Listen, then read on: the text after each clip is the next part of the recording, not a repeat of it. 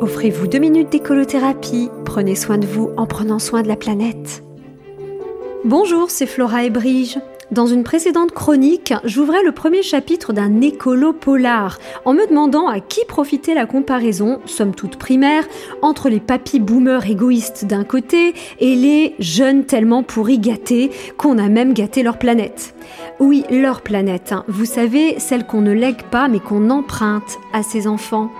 Il se trouve que l'enfant que j'étais dans les années 80 entendait déjà parler de boomers. À l'époque, on les appelait baby boomers, mais il me semblait déjà loin de l'innocence. Hein.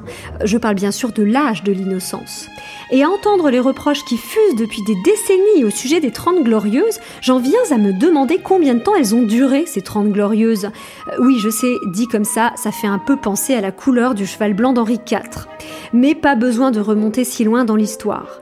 30 ans depuis la Seconde Guerre mondiale, ça nous fait tomber au milieu des années 70. Et justement, les 30 glorieuses, on sait qu'elles étaient 30 depuis le choc pétrolier de 1973. C'est là qu'on a arrêté le compteur pour éviter qu'on arrive à des 40 ou même 50 glorieuses.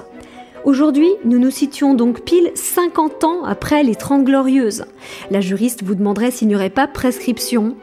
L'écolo, qui a grandi dans les années 80, a pu observer elle-même une explosion de la consommation avec les vêtements neufs à bas prix, les gadgets débiles, les clubs de vacances à l'étranger, l'obsolescence programmée, Internet, les ventes en ligne de produits venus de Chine, les réseaux sociaux, les produits high-tech et autres courses à la performance technologique.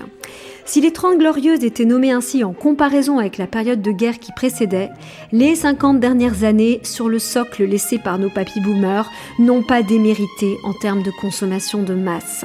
Alors si j'ose une dernière comparaison, mais cette fois dans le sens peut-être de la réconciliation, quand j'avais 13 ans, mon impact carbone était-il plus ou moins élevé qu'un préado d'aujourd'hui?